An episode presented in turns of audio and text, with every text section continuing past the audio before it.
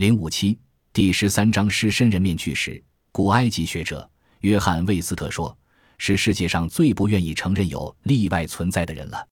在埃及，例外的事太多了。”魏斯特所指的是第四王朝的建筑物，他们是例外，因为和第三、第五及第六王朝相比较之下，可说是意外连连。沙卡拉第三王朝的宙塞阶梯金字塔以宏伟夸耀于世，但它使用的石块比较小，容易处理，五六个人就可以扛起一块。而金字塔内部房间的构造也比较简陋。第五。第六王朝的金字塔内部虽然发现令人惊叹的金字塔经文，但是结构本身却非常粗糙，现已完全崩坏，成为一堆瓦砾。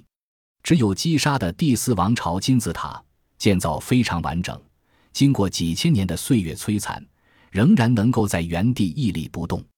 魏斯特认为，古埃及学者理应注意到这种建筑技术的变迁代表的意义才是。在建造了相当粗糙的盆子塔后，突然改变风格，建造出令人难以相信的宏伟金字塔，然后再度走回劣质路线，这在道理上说不通，令人无法理解。就好像汽车业在发明 T 型福特自用车以后，突然开始制造九三年型的保时捷汽车，但造了没有几部后，突然忘记制作方法，再回头来制造 T 型福特汽车一样。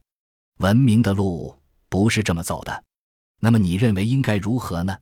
我问你认为第四王朝金字塔根本不是在第四王朝所建的吗？我的直觉的确如此，它们和周围的马斯塔巴古坟区的建筑完全不同。不仅如此，它们一点也不像第四王朝的东西，彼此不调和。狮身人面像也如此吗？狮身人面像也一样，不过有一点不同的是。在狮身人面像上，我们不必依赖直觉，便有证据证明，它是在比第四王朝要久远许多的时代所建立的。